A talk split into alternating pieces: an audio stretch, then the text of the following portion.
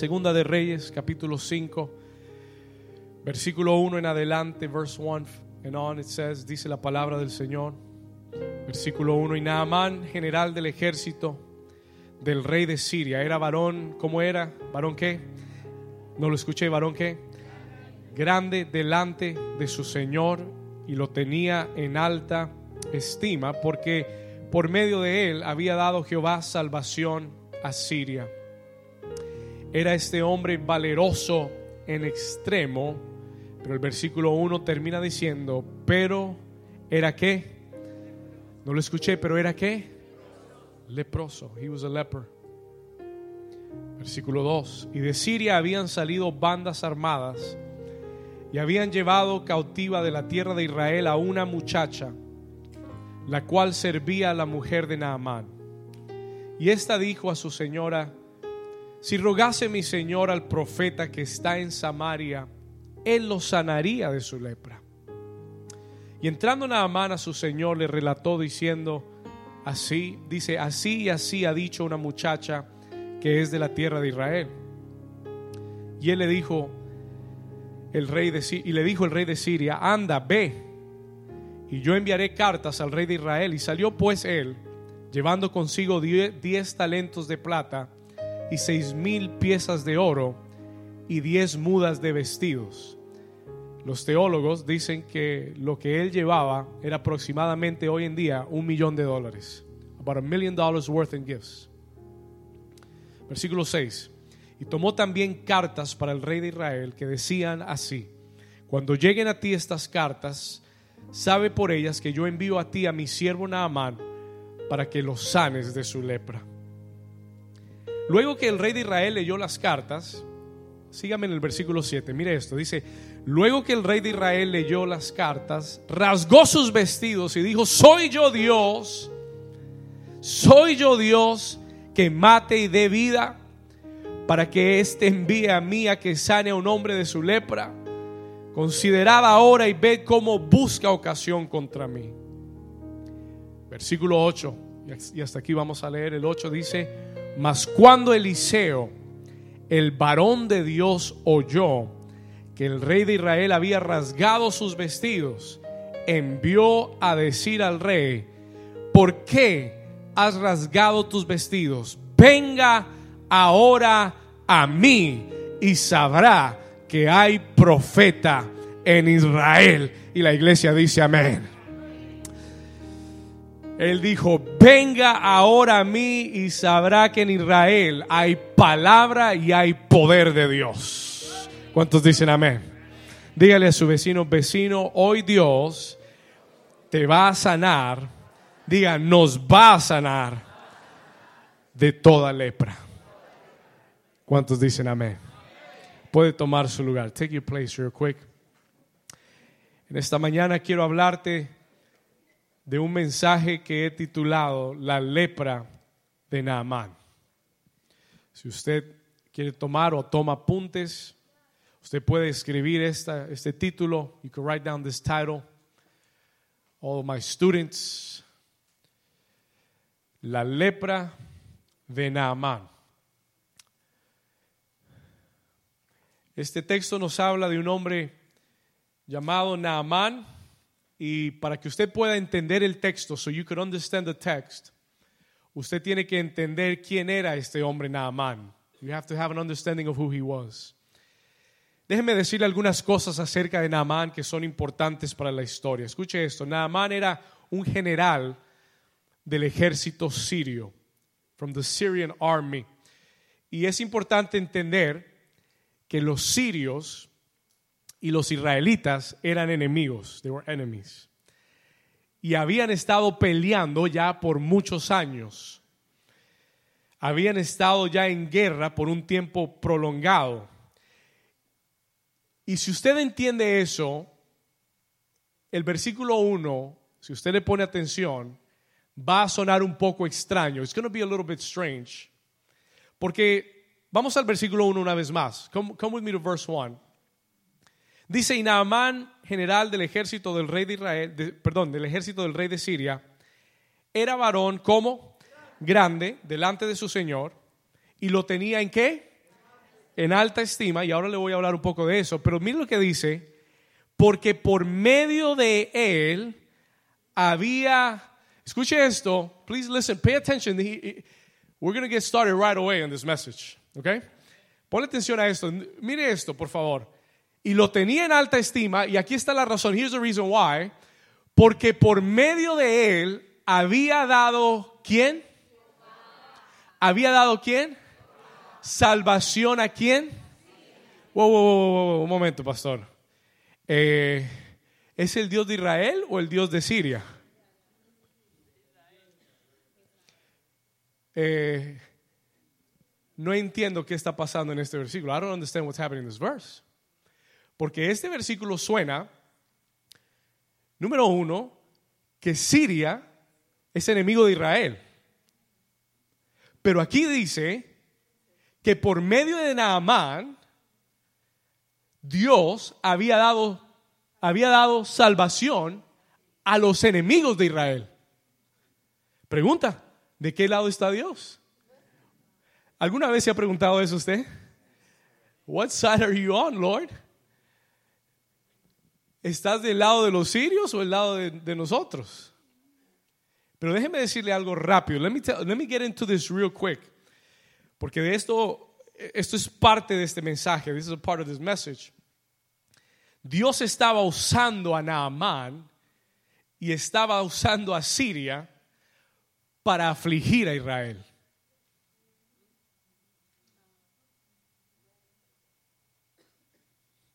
¿Por qué, pastor? Why?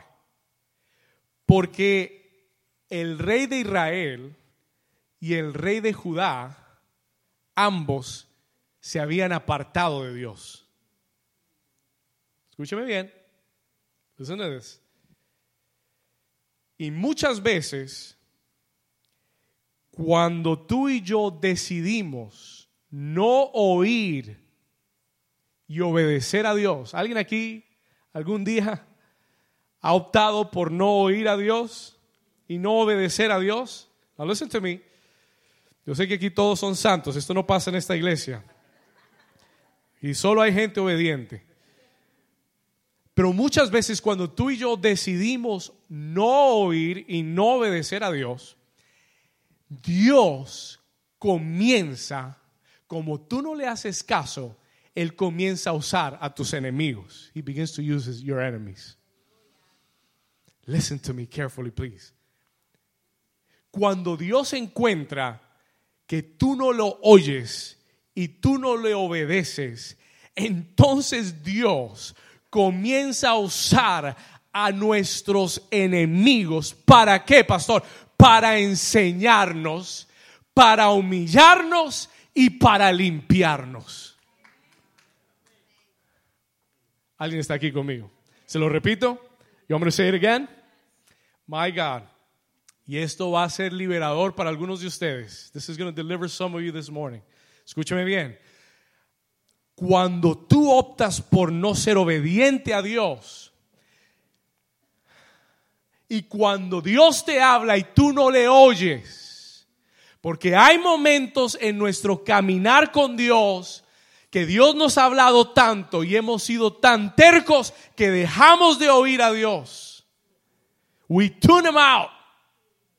¿Alguien está aquí conmigo?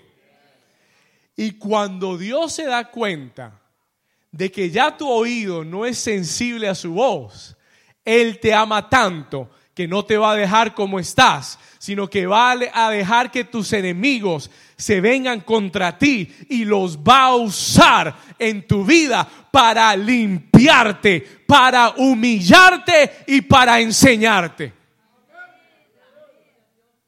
Ahora se lo voy a explicar mejor. I'm going to explain that to you better. ¿Alguien está aquí todavía? Recién estamos empezando. Amarres el cinturón. Listen to me carefully. Dios dice, el versículo 1 dice que por medio de Naamán, el enemigo de Israel, del ejército de Israel, lo había usado para traer salvación a Siria. He had, bring, he had brought salvation to Syria through this man Naaman. Y Dios es demasiado creativo. He is too creative. Y déjeme decirle algo, déjeme hacer un paréntesis para decirle esto. El enemigo, sin saberlo, trabaja para Dios. ¿Alguien puede decir algo? Se lo repito. El enemigo sin saberlo, el enemigo no lo sabe. Él cree que él está ganando. Pero sin saberlo y sin darse cuenta, el enemigo trabaja para Dios. Y por eso dice Romanos 8:28 que a los que aman a Dios, todas las cosas, sean inspiradas por el enemigo o sean permitidas por Dios, diga conmigo, todas las cosas trabajan juntas para bien de los que aman a Dios. ¿Alguien dice amén aquí? Estamos acá. El problema de cuando Dios está usando a mis enemigos para limpiarme es que yo no puedo reprender al enemigo que Dios permitió que viniera a mi vida. Porque no, no vino de su propia cuenta. ¿Alguien me está entendiendo? ¿Cuántos están despiertos? Ok, no sé si le estoy predicando a la iglesia correcta hoy. Vamos a ver. You cannot rebuke an enemy that was sent by God. Y hay mucha gente aquí tratando de reprender enemigos que, no, que fueron enviados por Dios y que Dios está usando para limpiar tu vida. Y los está usando para humillarte. Ah, se lo voy a mostrar en un momento. I'm going to show that in a, in a moment. ¿Y sabe por qué? Porque te has hecho el sordo con Dios. Porque te ha estado hablando y no lo has escuchado. Y como no lo oíste de una forma, te va a hablar de otra. Sonríale a su vecino y dile, esto va a estar bueno hoy. I think this is going to be good today. Ah. Diga conmigo, Dios tiene muchas formas de trabajar. Pero de que va a cumplir su propósito, lo va a cumplir. O sea que estés llorando y pataleando, o sea que lo hagas de buenas ganas. Pero de que va a terminar la obra, la va a terminar. Así te duela, te cueste, llores, patalees, te eches en el suelo, te arrastres. Si tiene que, si tiene que contratar una ballena, la contrata para traerte. ¿Alguien dice amén? Si tiene que contratar a un pez que te coma entero, lo, lo contrata para traerte. ¿Alguien dice amén? Estamos acá. Esa es la clase de Dios que le servimos. Y esa es la clase de amor tan insistente que Dios tiene, que no te va a dejar hacer lo que tú quieras. O sí, te va a dejar hacer lo que quieres, pero te va a traer o te va a traer.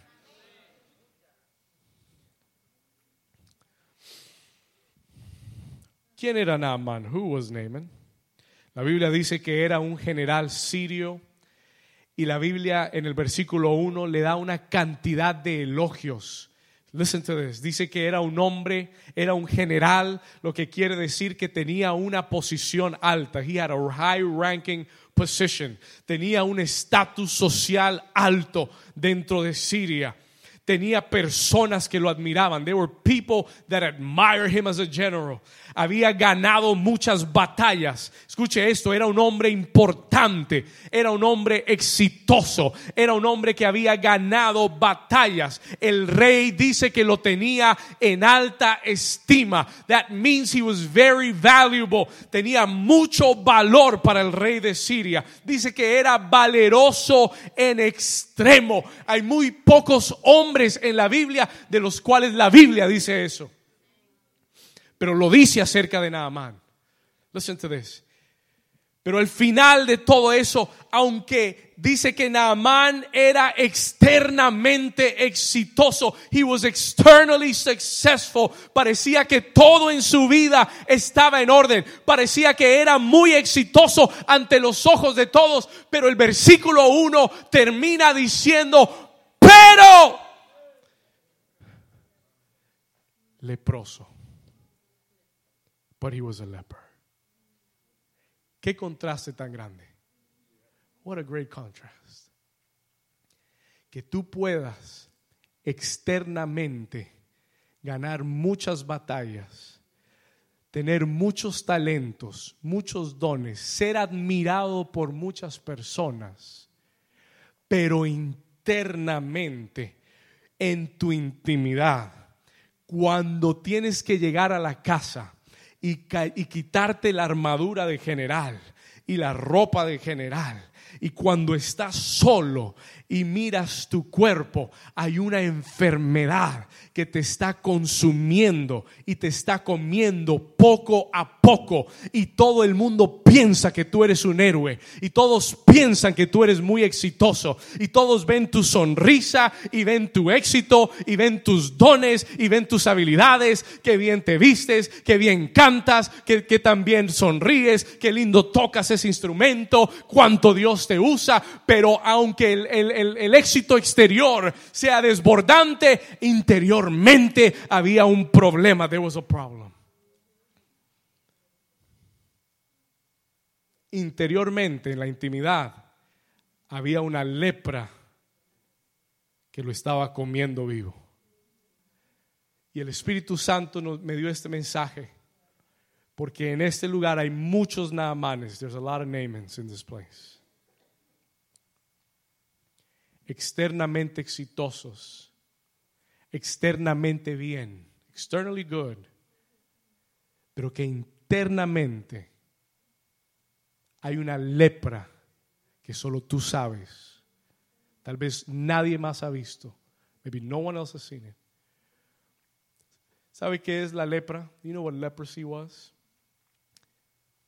Número uno, la lepra era una enfermedad incurable. There was no cure for it. Era una enfermedad incurable. Y la lepra comenzaba como pequeñas manchas, beginner spots, red spots, manchas rojas en el cuerpo, que, que gradualmente comenzaban a esparcirse por el cuerpo, a todo el cuerpo. Y después tornaban un color blanco. Then they would turn white. Y hacían que todo el cuerpo terminara cubierto como una llaga.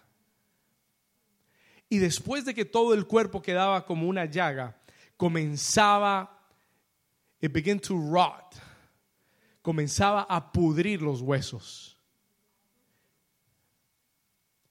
Es decir, a las personas comenzaban a caerse las uñas y después los dedos y después las manos y los pies y era una enfermedad que te mataba lentamente. It would kill you slowly.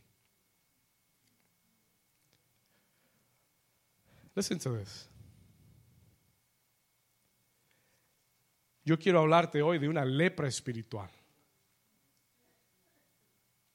Porque hay personas aquí que externamente tú los ves y parecen estar muy bien exitosos, tal vez en tus negocios, tal vez muy talentosos, tal vez, tal vez muy sonrientes, muy arreglados, pero internamente, internally, luchando con cosas escondidas, with hidden things, que has llevado por años y que poco a poco comienzan a destruir tu vida espiritual, te matan lentamente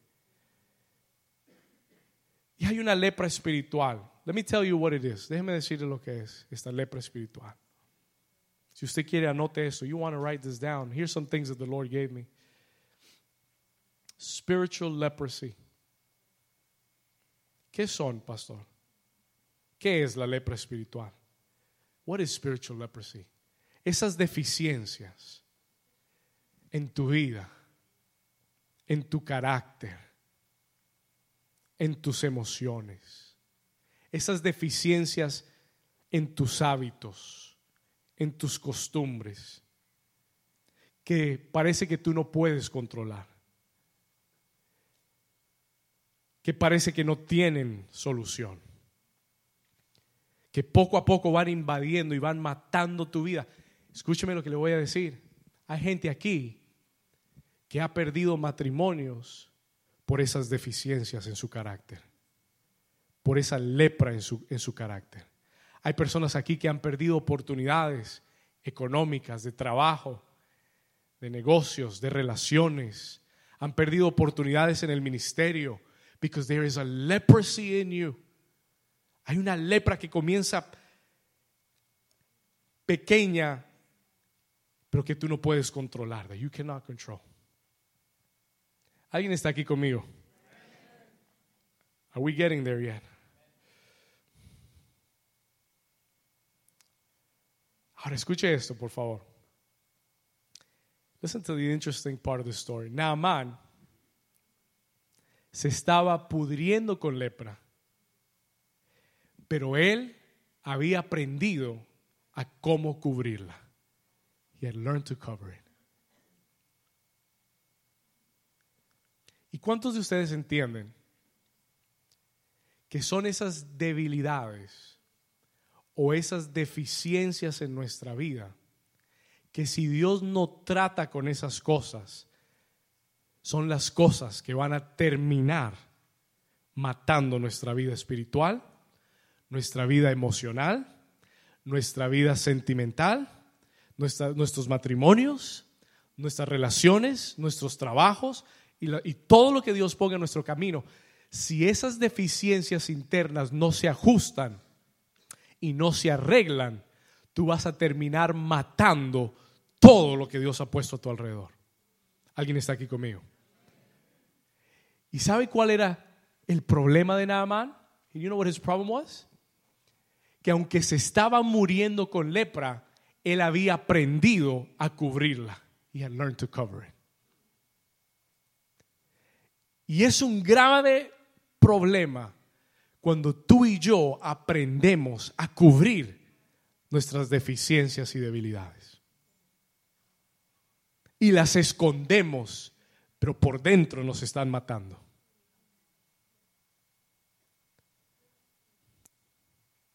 Toca al vecino y dile, vecino, creo que Dios me está hablando a mí.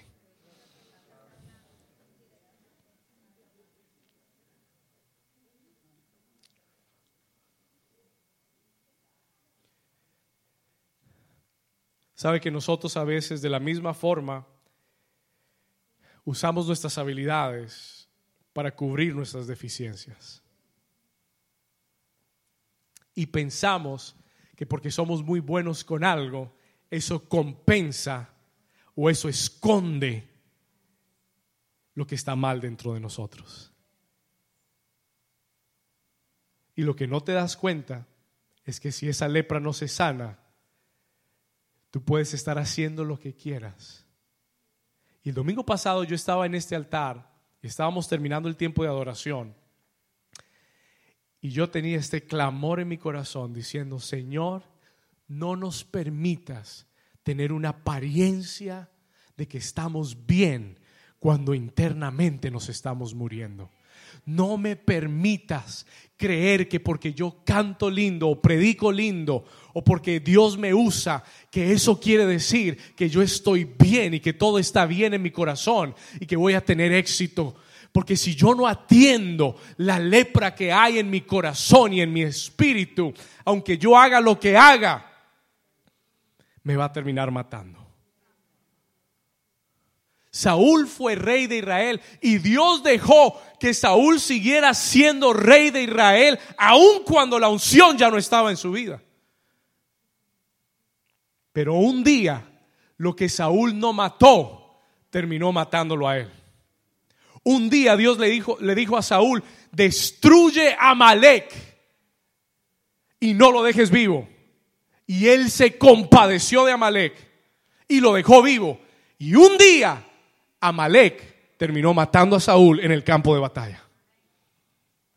¿Cuántos me están entendiendo? Y aunque Saúl siguió siendo rey, él dejó de atender lo que estaba pasando internamente. Él solo quería la apariencia. Él solo quería que la gente viera que él era rey. Él solo quería que la gente viera que él tenía la posición todavía. le importaba cero lo que Dios le estaba hablando y diciendo. Le importó cero que Dios le dijo, te he quitado el reino, te he quitado el trono, a, ti y a tu casa. Los he removido para siempre. Y a él no le importó. Él dijo, con tal de que tú, profeta Samuel, salgas conmigo y ofrezcas el sacrificio conmigo, está bien. ¿Cuántos me están entendiendo? Listen to this. Muchas veces tratamos de cubrir lo que está pasando internamente. Versículo 2, verse 2, come with me there. Y de Siria dice, había salido, habían salido bandas armadas y habían llevado cautiva de la tierra de Israel a una qué? A una muchacha. Escuche esto. Mire cómo Dios trabaja. Look at how God works. Mire, ponle atención a esto. Una muchacha había sido llevada de Israel a Siria y esta muchacha le servía a la mujer de Naamán. She served Naaman's wife. Versículo 3. Y esta le dijo a su señora, mire, no sabemos ni el nombre de la muchacha. No sabemos cómo se llamaba. Era la muchacha de Israel. Pero esta muchacha le dijo a su señora, escuche, versículo 3, si rogase mi señor al profeta que está en Samaria, él lo sanaría de su lepra. Now listen to what I want to tell you now. Escuche esto. ¿Cómo sabía aquella muchacha que Naamán tenía lepra? How did she know? Porque Dios había permitido que ella estuviera lo suficientemente cerca de él para ver lo que estaba pasando en su interior. Y, escúcheme bien lo que le voy a decir. Listen to what I'm going to tell you right now. Hay personas que Dios va a permitir que estén cerca de tu vida y que vean en ti lo que necesita ser cambiado y lo que necesita ser transformado. Y te conviene a que prendas a oír las voces de aquellas personas con las que Dios te ha rodeado para ayudarte a transformar tu vida. Dios ha puesto personas, escúcheme bien, to this. Dios ha puesto personas alrededor de tu familia. Nunca, nunca desestimes la voz de tu familia. Especialmente si ellos aman a Dios. Especialmente si conocen a Dios. Porque Dios permite que alguien que tenga madurez espiritual, atención a esto, alguien que pueda ver tus manchas y seguir amándote con el mismo amor. Alguien que puede ver tus fallas y en vez de criticarte, te dice las cosas de frente porque quieren que te sanes. ¿Alguien está aquí conmigo? Y, el primer, lo primero que Naamán hizo para comenzar a caminar hacia su sanidad, the first thing that he did, escúcheme bien, independientemente de si era una muchacha, si era importante o no era importante, lo primero que él hizo para encaminarse o para llegar a la sanidad de su lepra fue que él aprendió a oír. He learned to listen. Toca a tu vecino y dile, vecino, tienes que aprender a oír.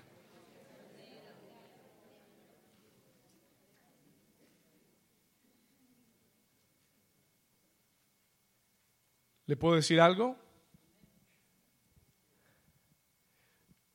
Pastoreando esta iglesia, yo soy muy consciente.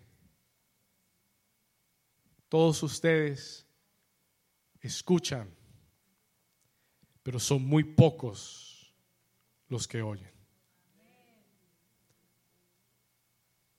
Todos aquí están oyendo, están escuchando lo que estoy diciendo. Por eso Jesús dijo, mis ovejas oyen mi voz. Y a otro pastor no siguen.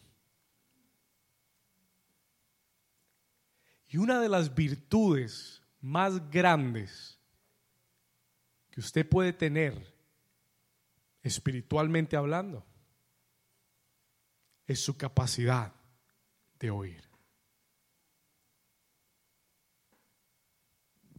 Hay gente que le encanta hablar. Y si tú los dejas, te hablan hasta que se les seque la lengua.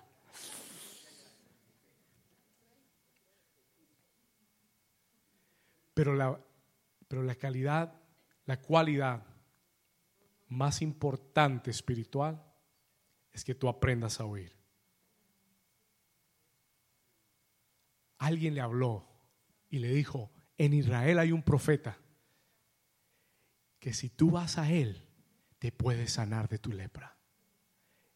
Y este hombre, que era un general muy importante, oyó el consejo de una muchachita que le servía en su casa.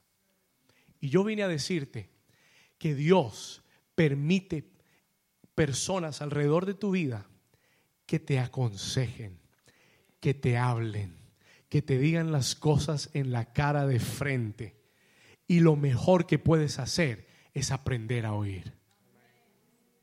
Jesús decía siempre, el que tenga oídos para oír, que oiga. Let him hear. ¿Alguien está aquí conmigo?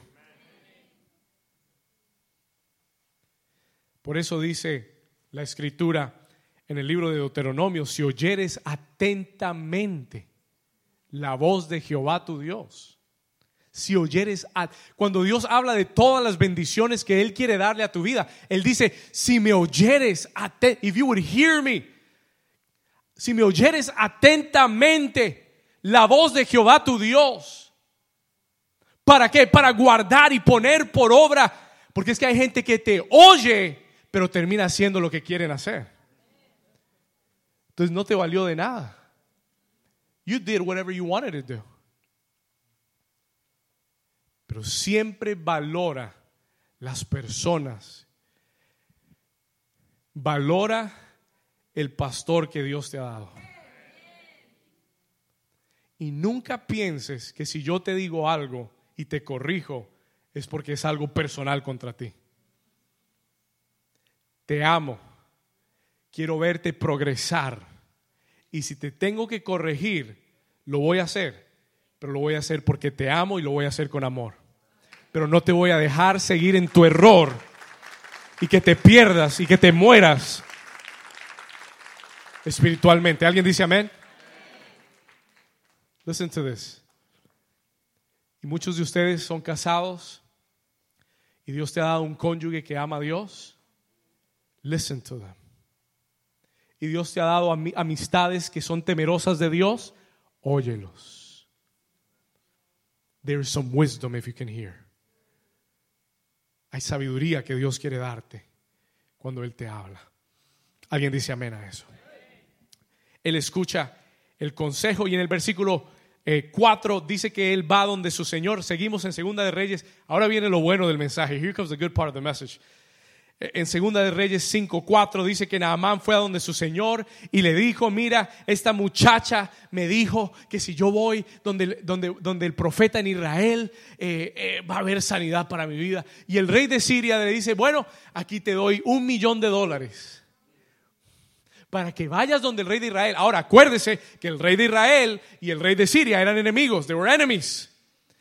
Pero entonces él no lo envía con las manos vacías, le da un millón de dólares, y gives him a million dollars, y le dice, ve allá y dile, llévale esta carta. Y la carta decía, sana a mi, a mi siervo. Y el rey de Israel dice, ¿quién soy yo? Vamos a ir, let's, let's read this verse. Versículo 7. Luego el rey de Israel leyó las cartas y rasgó sus vestidos y dijo, soy yo, am I God para que mate y dé vida, para que éste envíe a mí a que sane a su hombre de su, a este hombre de, un hombre de su lepra. Considerad ahora y, y ved cómo busca ocasión contra mí. Eso es que quiere pelear conmigo. Pero, versículo, let's go to verse 8, versículo 8. Aquí vamos a entrar al mensaje. We're going to get into the message now. Escuche esto. Cuando Eliseo, el varón de Dios, oyó que el rey de Israel había rasgado sus vestidos, envió a decir al rey, le envió un mensaje de texto y le dijo, y dice, ¿por qué has rasgado tus vestidos? Venga ahora a mí y sabrá que hay profeta en Israel. Diga conmigo, hay profeta en Israel. Diga conmigo, hay poder en la casa de Dios. Diga conmigo, hay sanidad en la casa de Dios. Toca a tu vecino y dile, vecino, llegaste al lugar correcto. Come on, tell somebody you're in the right place. Él le dice, dígale a Naamán que llegó al lugar correcto. Porque hay profeta en Israel. Hay alguien con una palabra de Dios. Y cuando hay una palabra fresca de Dios, hay sanidad para tu vida. Cuando hay una palabra fresca de Dios, tu matrimonio tiene solución. No me escuchó. Cuando hay una palabra fresca de Dios, hay sanidad para tu cuerpo. Hay sanidad para tu corazón. Hay restauración para tu familia. Oh, hay restauración para tus sueños. ¿Alguien lo cree? Alguien que le dé un aplauso al Señor y lo crea. Somebody that will believe the Lord and give him a hand clap this morning.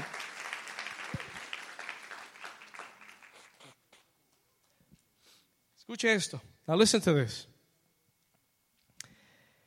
Aquí viene lo interesante. Vamos al versículo 8. Let's go to verse 8. Verse 9, versículo 9. Escuche esto, por favor. Y vino Naamán con sus caballos y vino con su carro y se paró a las puertas de la casa de Eliseo. Verse 10. Pay attention to this. Versículo 10. Este es un general ha sido enviado por el rey de una nación y que viene con una tropa, he's coming with a troop of people, y con un millón de dólares, with a million dollars, diga conmigo, es alguien importante. Y en el versículo 10 dice que entonces Eliseo le envió un qué? Un mensajero y le dijo, ve y lávate siete veces en el Jordán y tu carne se te restaurará y serás limpio. Diga conmigo, fácil. Pregunta, was this difficult?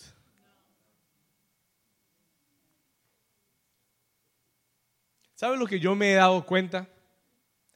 Lo que Dios siempre nos pide que hagamos es fácil. I realize that.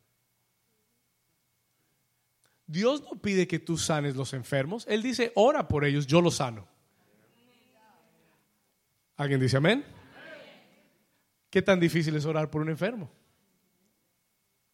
Ay, Señor, pero, ay, Señor, yo no sé. Ay, pero qué tal que yo ore y no se sale. Eso no es tu problema. That's not your problem. Él solo te dice, ora por él.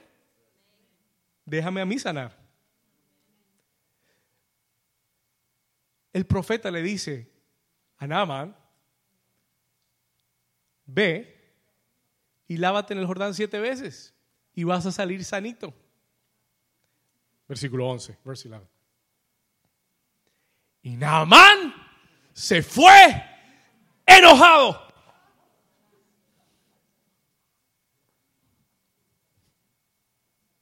He left angry. Y yo leí eso y yo dije, what? Why? ¿Por qué? ¿Qué le hicieron? Le dieron una respuesta y se enojó. ¿Sabe por qué? Porque no era la respuesta que él esperaba, pero era la respuesta que él necesitaba.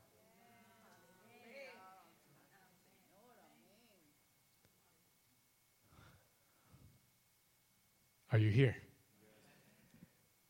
No recibió la respuesta que él esperaba, pero Dios le dio la respuesta que él necesitaba. Y hay gente aquí enojada con Dios porque le has estado pidiendo algo y Él no te ha dado lo que has pedido. Te lo ha dado de otra forma. Pero Él no te va a dar lo que tú necesariamente quieres, te va a dar lo que necesitas. Por favor, mire lo que dijo Naaman. Look at what Naaman said. ¿Qué fue lo que, sabe? Mm, this is so good. ¿Sabe? Mire, lo que, cuando usted lee lo que Naaman dijo usted se va a dar cuenta cuál era su verdadero problema. Y vamos a entrar en esto en un segundo. We're going to come here in a second. Nos vamos a meter en el corazón de Naaman. We're going to get into his heart. Listen to this. Se fue enojado diciendo, yo decía para mí, saldrá él luego. Se ofendió porque, porque Eliseo no salió a verlo. Es que ese Eliseo no sabe quién yo soy. Yo vine desde Siria y traigo un millón de dólares enviado por el rey de Siria, general del ejército de Siria, hombre que ha ganado mil batallas. Y ni siquiera salió a hablar conmigo. Porque es que Dios sabía, Dios sabía dónde estaba la lepra. Where the leper was. Dios sabía cuál era la raíz de su lepra. Y esto es lo que yo vine a hablarte en esta mañana. La lepra es una condición, pero hay una raíz, but there's a root. Y Dios sabe cuál es la raíz. Y en esta mañana Dios te va a mostrar la raíz. He's going to show you the root y la va a sacar de tu corazón. Alguien dice amén a eso. God wants to show you the root and take it out. Saldrá luego y estando en pie, él va a invocar el nombre de Jehová, su Dios, y me va a poner la mano y me va a tocar en el lugar de la lepra y voy a quedar sano. Pero Dios no está sujeto a hacer nada como tú quieres y Él no va a hacerlo como tú quieres, pero va a hacerlo como tú lo necesitas, porque Él sabe cuál es el verdadero problema en tu corazón y te va a tocar donde más te duele. Eliseo ya sabía cuál era el problema de Naamán. Pastor, ¿cuál era el problema de Naamán? Su orgullo. Pride.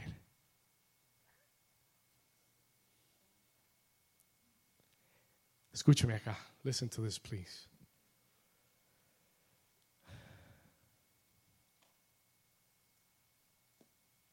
Dios le había mostrado a Eliseo cuál era la raíz de la lepra de Naamán. Y Dios le mostró a Eliseo que el problema no era físico. It was not a physical problem. El problema era del corazón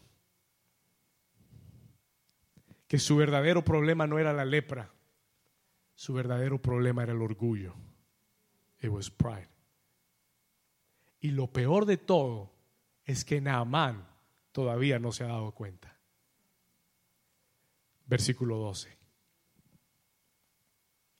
Habana y Farfar, ríos de Damasco, no son mejores que todas las aguas de Israel si me en ellos, no seré también limpio.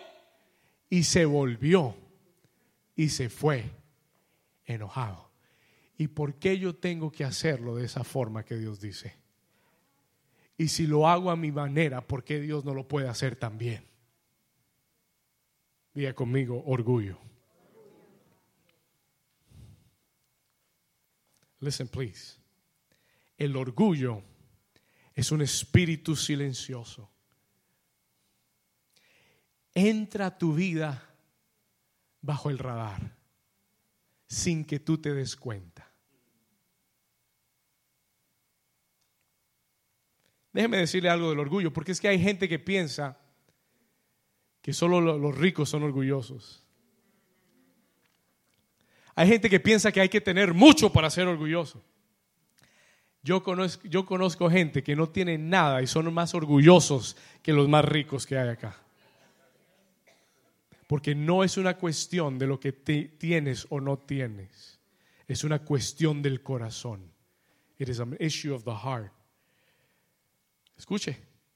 Y este espíritu de orgullo es silencioso. Entra sin que te des cuenta. Y yo digo que el orgullo es como el mal aliento. It's like bad breath. Todos saben que lo tienes menos tú. Todos se dan cuenta que lo tienes menos tú. Tú piensas que son todos los demás. You think it's everybody else. Uy, esa gente sí tiene mal aliento. And you don't realize that the problem is you. Es silencioso. Escuche esto.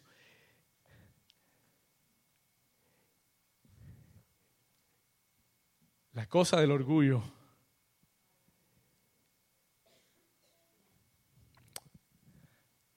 es que entre más exitoso tú seas, entre más Dios te use, entre más alto Dios te lleve, más expuesto estarás a ese espíritu de orgullo. Porque puedes llegar a pensar que eres tú y que no es Dios y la gracia de Dios en ti. Qué extraño, ¿verdad? Que entre tú más seas usado por Dios y entre tú más seas levantado por Dios y entre Dios más use tu vida, más te expones a que ese espíritu te ataque. Llegar a pensar que eres tú, to think that it is you. ¿Sabe lo que la Biblia nos enseña? Que el primer pecado que existió fue el pecado del orgullo. Lucifer era un arcángel poderoso. La Biblia dice que fue creado único. La Biblia declara que no había otro ángel, otro arcángel en el cielo parecido a él. Todos los demás se parecían, pero Lucifer dice que sus vestiduras eran de piedras preciosas, oro, esmeraldas, Onyx, toda clase de piedra preciosa. Esa era su piel. That was his skin. Y dice que de su interior salía el sonido de instrumentos. Él no tocaba instrumentos, los, los, sonidos de los instrumentos salían de él. Y con esos sonidos él componía alabanzas a Dios. Y era el arcángel más cercano a la presencia de Dios. El más cercano a Dios de todos was Lucifer. Pero la Biblia declara en Isaías 14 que un día se enalteció su corazón. Un día Lucifer dijo, ¿por qué tengo que escribirle canciones a Dios si yo soy tan hermoso? ¿Por qué no me cantan mejor a mí? Y él dijo, me sentaré en el trono de Dios. I will sit in the throne of God. Y pondré mi trono por encima del trono de Dios. Y déjeme decirle que ese es un el orgullo es un espíritu silencioso y está debajo del radar. Porque eso sucedió hasta el punto de que él convenció a una tercera parte de los ángeles. Los persuadió, los envolvió en ese orgullo les dio la misma tentación que le dio a Eva en el jardín. Con que Dios dijo que no puedes comer de ese árbol. Dios sabe que si comes de ese fruto, serás como Dios. Dios no quiere que seas como Él. Tú no necesitas hacerlo a la manera de Dios. Hazlo a tu manera y serás como Dios. Orgullo. Usted sabe que la Biblia dice que Dios resiste al orgulloso. Hay un espíritu con el que Dios pelea y es el espíritu de orgullo. Dios resiste al orgulloso. He fights against the spirit of pride. ¿Sabe por qué? Let me tell you. Mire esto. ¿Usted sabe por qué su alabanza es tan valiosa? You know why your worship is so valuable? Porque hay algo que Dios no puede hacer por sí mismo y es alabarse a sí mismo. Porque el que se alaba a sí mismo es qué? Y por eso él dijo, y por eso él dijo, entrando a Jerusalén, si ustedes no me alaban, estas piedras me van a alabar. These rocks will praise me. Pero hay algo que Dios no puede hacer por sí mismo y es alabarse. Y por eso tu alabanza es tan valiosa para Dios. Alguien dice amén a eso. Pero le cuento eso para que usted entienda que Dios mismo pelea contra el espíritu de orgullo. Porque Él no puede ser orgulloso. He cannot be prideful. Pero el pecado número uno de los líderes es el orgullo. The number one sin of leadership is pride. El llegar a pensar que soy lo suficientemente independiente de Dios y que puedo hacer las cosas sin Él. ¿Le puedo dar algunos síntomas del orgullo? Can I give you some symptoms of pride? ¿Está listo?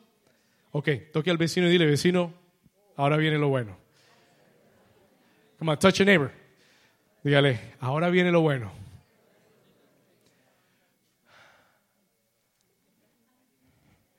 Si es tan silencioso el orgullo, ¿cómo lo detectamos? How can we detect it?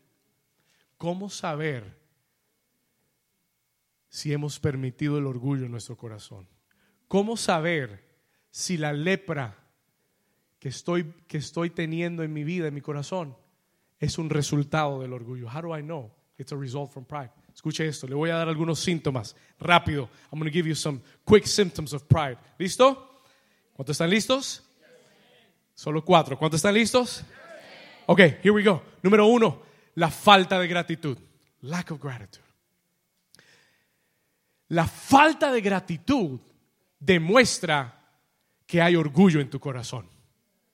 ¿Por qué, pastor? Why? Porque tú piensas que te lo mereces todo. You think you deserve it all. Tú piensas que te lo mereces todo.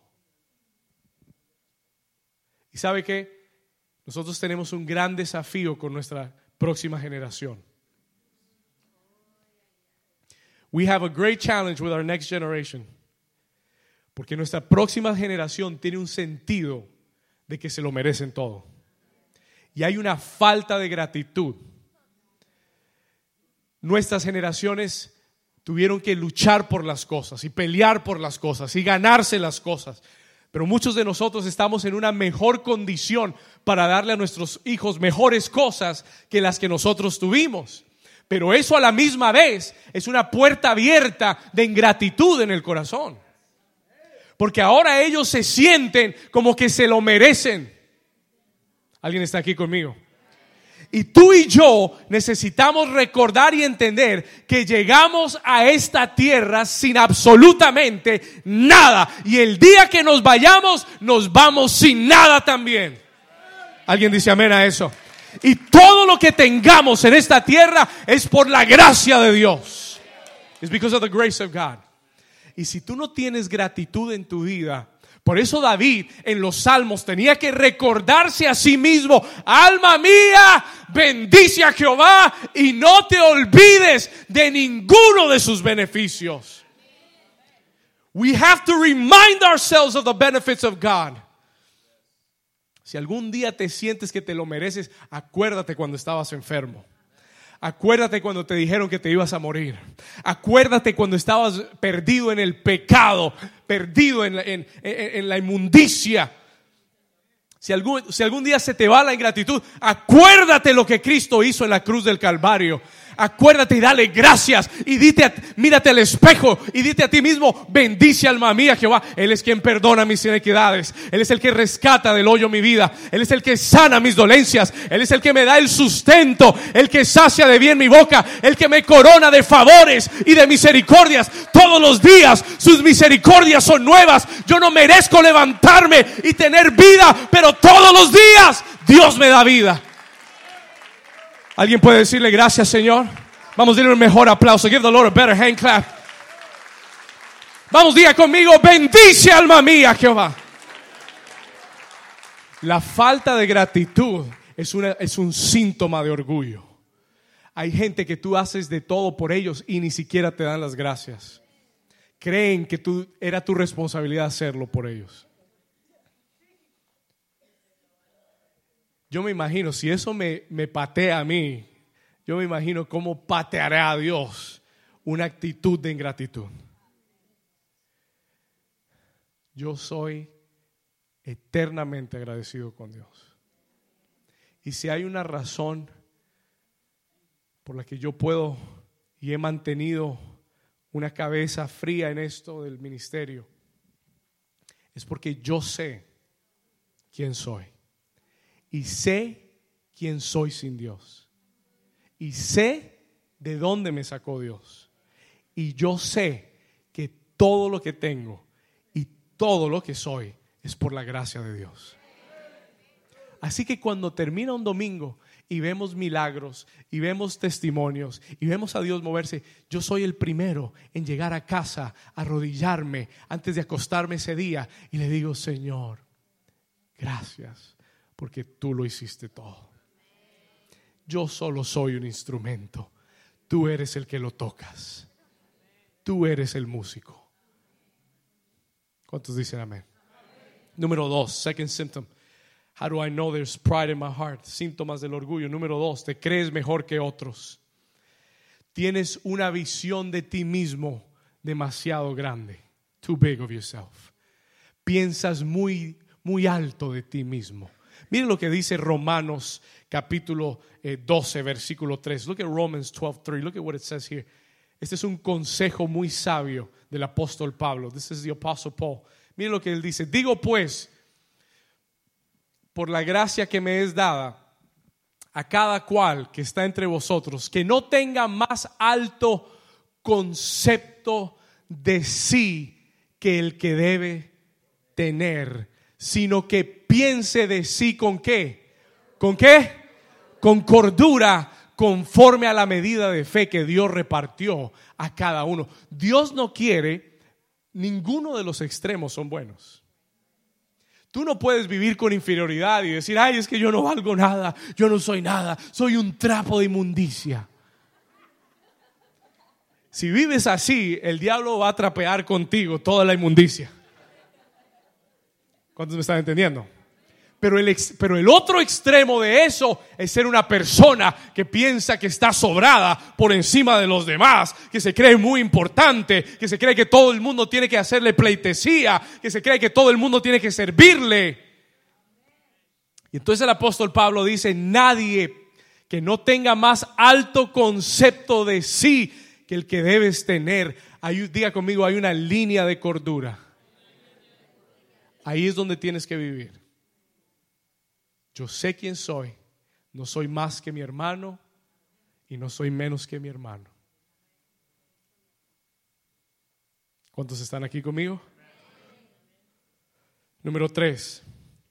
Número tres. Un síntoma del orgullo es cuando tú hablas demasiado de ti mismo.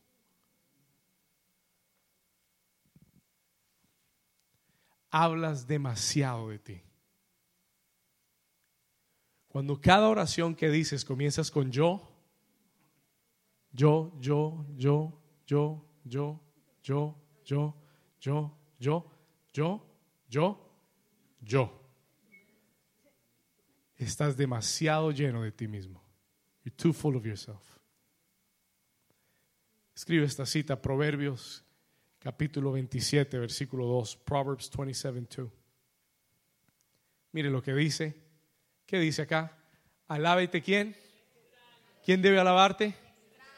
¿Quién debe alabarte? Y no tú qué? Hey, never, nunca permitas que tu boca te alabe a ti mismo. Porque esa es una puerta abierta para el orgullo. No hables de tus capacidades, ay, que yo, no, que yo, ay, yo, oh, yo.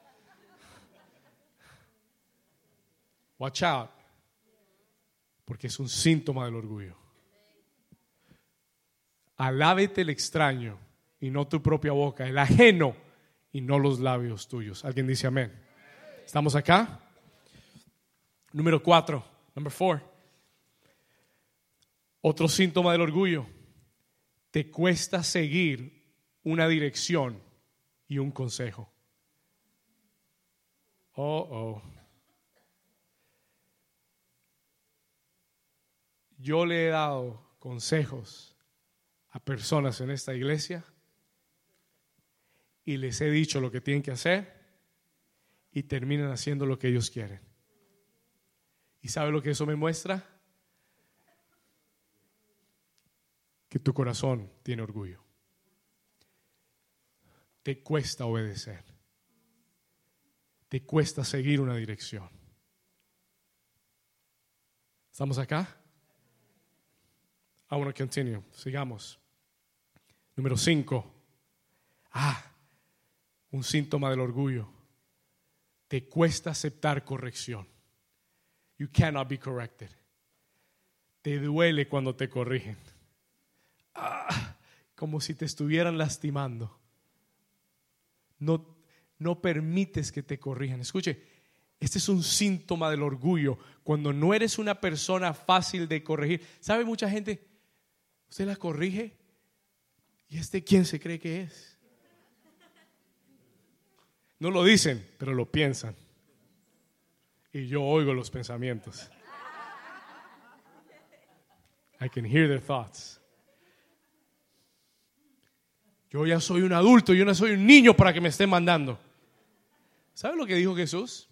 Que si quieres entrar al reino, tienes que ser como un Más te vale que aprendas a ser como un niño.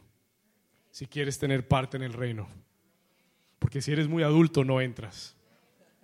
Alguien dice amén. Alguien dice amén. Acepta la corrección. Accept correction. Número 6. Uno de los síntomas del orgullo. Usted corrige a alguien orgulloso y usted se va a dar cuenta que esa persona no admite equivocarse. Oh, no, no, no, eh, no fue culpa de ellos. No, no, ellos no fueron los que se equivocaron. Siempre tienen la excusa perfecta. They always have the perfect excuse. ¿Cuántos han conocido a alguien así? No levante su mano. Tal vez esté a su lado. Gloria a Dios. Le, no admite equivocarse. Siempre tienen una excusa perfecta. Nunca se equivocan. Siempre tienen la razón. Y si no, y si no saben algo, se inventan la explicación.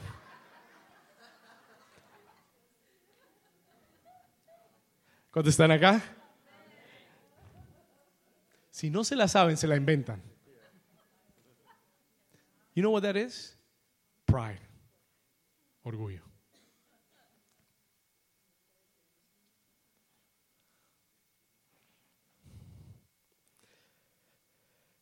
Número siete.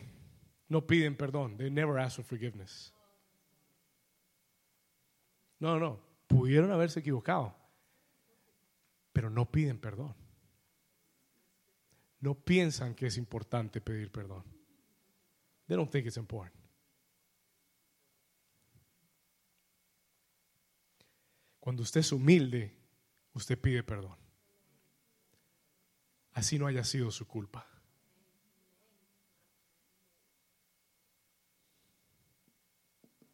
¿No fue eso lo que nos mostró Jesús en la cruz? Padre, perdónalos porque no saben lo que hacen. They do not know what they're doing. Número 8. Resisten las autoridades y no las respetan. Si tú no estás sujeto a autoridad, there is pride in your heart. El único en el universo que no quiso someter, el primero en el universo que no quiso someterse a la autoridad fue Satanás. Y la Biblia dice claramente que toda autoridad es puesta por Dios. Y todo hijo de Dios debe estar sujeto a una autoridad espiritual. ¿Cuántos me están entendiendo? Y en el momento que tú no estás sujeto a una autoridad espiritual, no hay una cobertura divina sobre tu vida. There's no divine covering over your life. El no respetar la autoridad, to not respect authority, to not be submitted to authority, is a symptom of pride in your life. Hay gente que dice, no, yo me someto solo a Dios. Y creen que es muy espiritual decir eso. They think that is very spiritual. Pero eso es lo más contrario al corazón de Dios que puedes decir. Porque Él estableció la autoridad. Y si Dios puso una autoridad sobre tu vida, sea como hijo tus padres, alguien dice amén Si eres un trabajador, tus jefes, alguien dice amén. Si eres parte de este ministerio, tu pastor, alguien dice amén. It is to your benefit, it is to your blessing to submit to authority, to honor authority in your life. Es una protección para ti. Y si Dios te ha dado un pastor, honralo. Honor him. No, no porque honres al hombre. You're not honoring men. Cuando tú me honras a mí, y, y honra no es que tú me pongas una alfombra roja cuando yo entre. Venga, pastor, entre, pastor. Yo no necesito eso. I don't need that from you. Yo necesito que me esté limpiando y cargando todo. I don't need that. Pero lo que yo necesito es que cuando yo te hable, tus oídos estén atentos para oír. Y que tú tengas un corazón obediente para hacer lo que Dios te está diciendo. ¿Cuántos me están entendiendo? Y que tú honres, si yo soy tu pastor, if I am your, pastor, that you would give that honor that, that is due. ¿Estamos acá? Que tú respetes la oficina que Dios ha puesto sobre mi vida. Mire, a mí me da igual si usted me llama pastor o no. Pero es de honra. Cuando usted va a la oficina del doctor, when you go to the doctor's office, y aunque el doctor sea su amigo, si usted está en la oficina del doctor, usted no lo llama David. You call him doctor porque ese es su título y usted está honrando su título, aunque, aunque sea su mejor amigo. Eso es quién es Él. Eso es lo que Dios puso sobre Él. Yo entro a esta iglesia y hay personas que me dicen, hey, hola. Y yo estoy bien. It doesn't matter, no, no me hace nada. Pero déjeme decirle algo. Es para tu bendición. Es para tu bendición honrar la autoridad que Dios ha puesto sobre tu vida. ¿Alguien dice amén? Amén.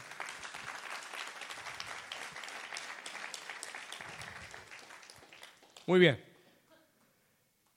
Y número nueve, and I'll close here. Termino aquí con el nueve.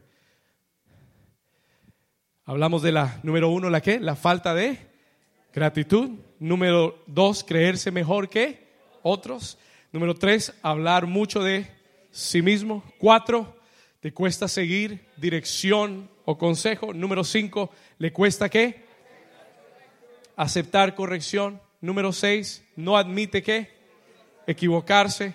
Número siete, no pide qué? Número ocho, resisten. Las autoridades no la respetan. Número nueve, falta de servicio. Lack of service. El servir es un acto de humildad. Cuando tú sirves, tú estás mostrando humildad. You're showing humility. La persona que sirve se humilla. Hay gente aquí que debería estar sirviendo, que ya llevas años. Por eso le dije que este es un mensaje al corazón. ¿Estamos acá? There's people here that should be serving, pero tú quieres que te sirvan, tú quieres que te den de comer, tú quieres que te atiendan, tú quieres que el pastor siempre tenga algo para darte, pero tú nunca tienes algo para dar a los demás. Tú no tienes de tu tiempo para ir a un grupo de vida. Tú no tienes de tu tiempo para la intercesión. No tienes de tu tiempo para servir a otros. Vamos, póngase el cinturón, amarres el cinturón ahora. Buckle your seatbelt right now. Toque al vecino y dile, creo que Dios te está hablando. Come on, tell your neighbor, say, I think God's speaking to you. Dile, creo que Dios te está hablando. Listen, la falta de servicio, la falta de servicio muestra que hay una falta de humildad en el corazón. Jesús dijo, el que quiera ser grande en el reino tiene que ser un servidor de todos. Muy bien. ¿Cuántos están contentos todavía? Si, me quiere o no me quiere, yo sigo predicando igual. Aquí voy a estar el próximo domingo. Sigo predicando.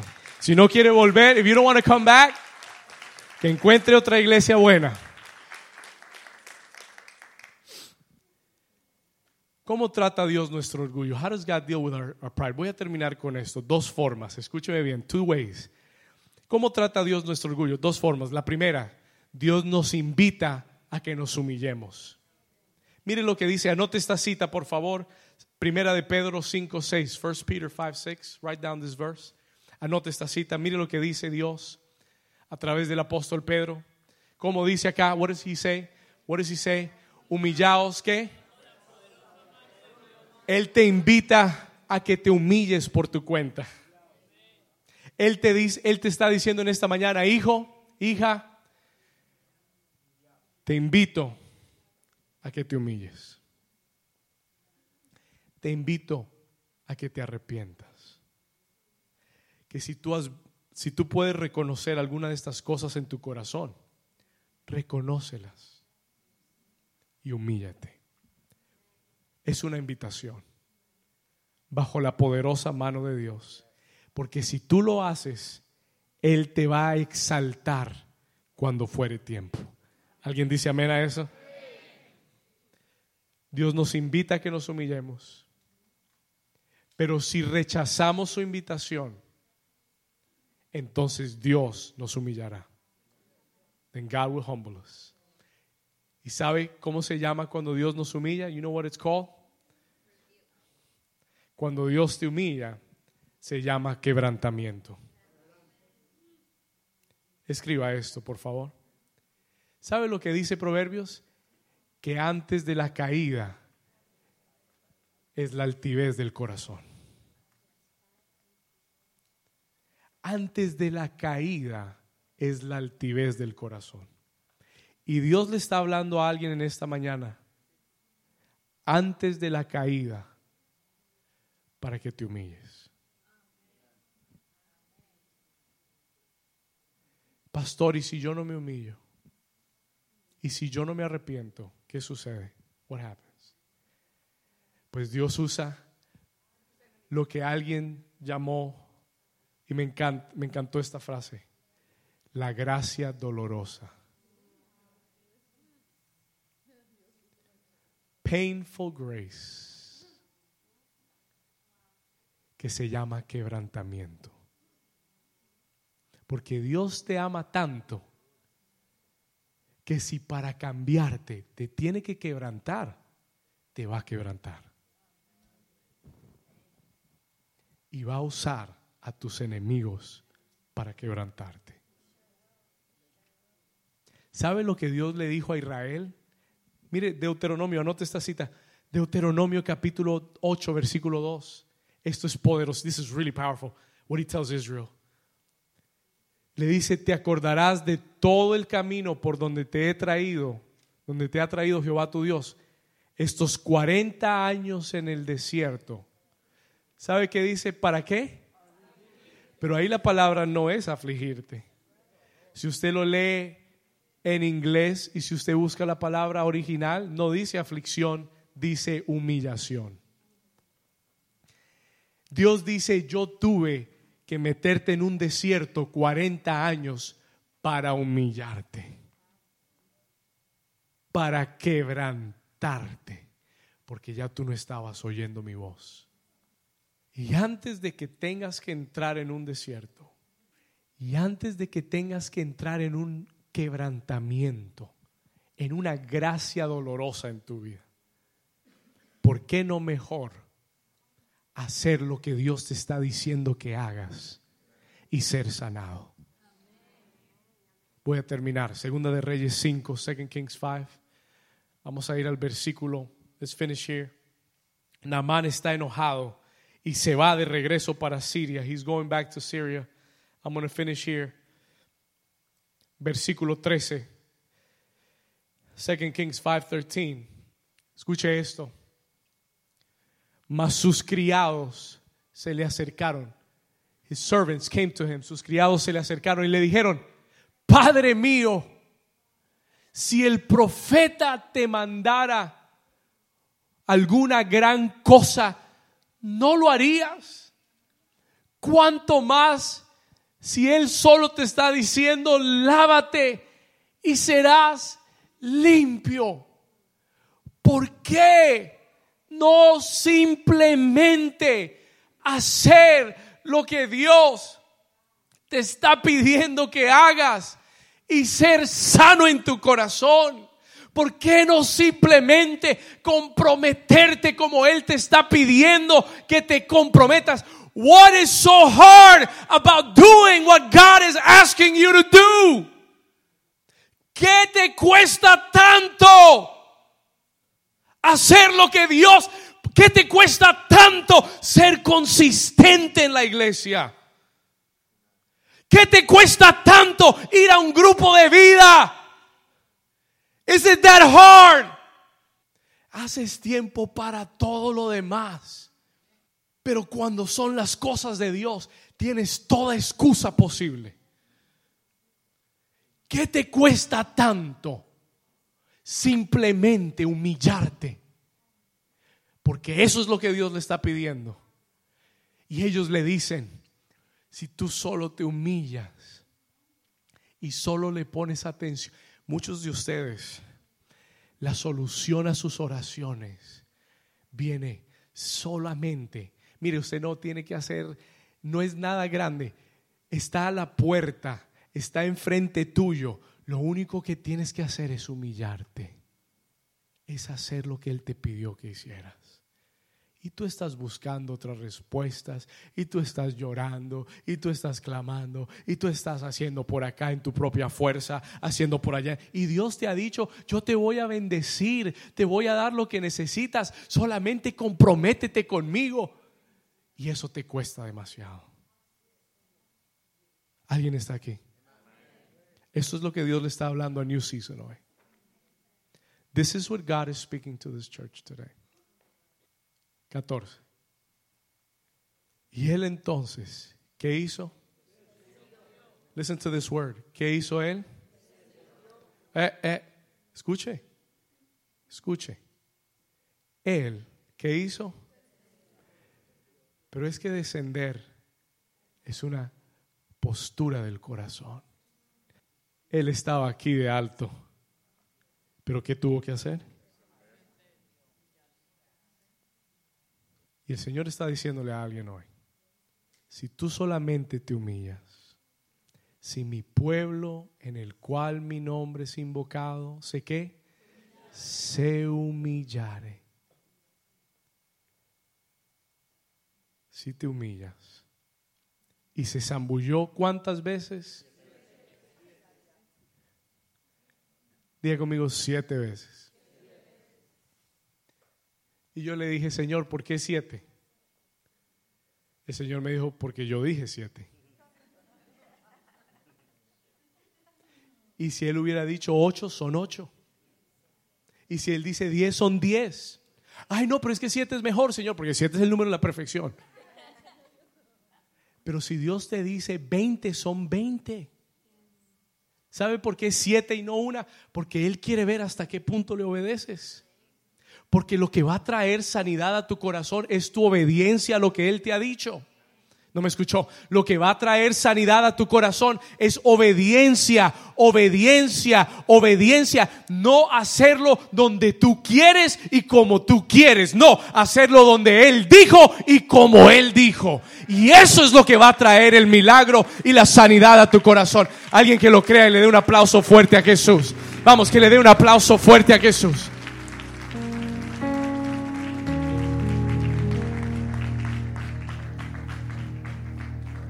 Y él se zambulló siete veces en el Jordán, conforme a la palabra del varón de Dios.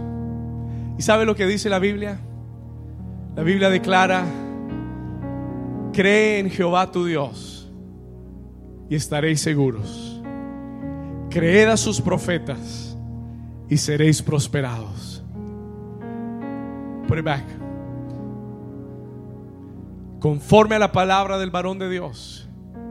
Y su carne se volvió como la carne de un, cuando tu corazón sea como el corazón de un niño, y tú tomes cada palabra con seriedad de parte de Dios, y te dejes corregir y humillar y obedecer y seguir sus instrucciones, tu corazón será entonces como el de un niño tu carne será como la de un niño. Dios te restaurará. Dios te levantará, Dios te usará, Dios hará grandes cosas con tu vida. Esa es la palabra para alguien en esta mañana. Ponte de pie conmigo. Stand to your feet this morning.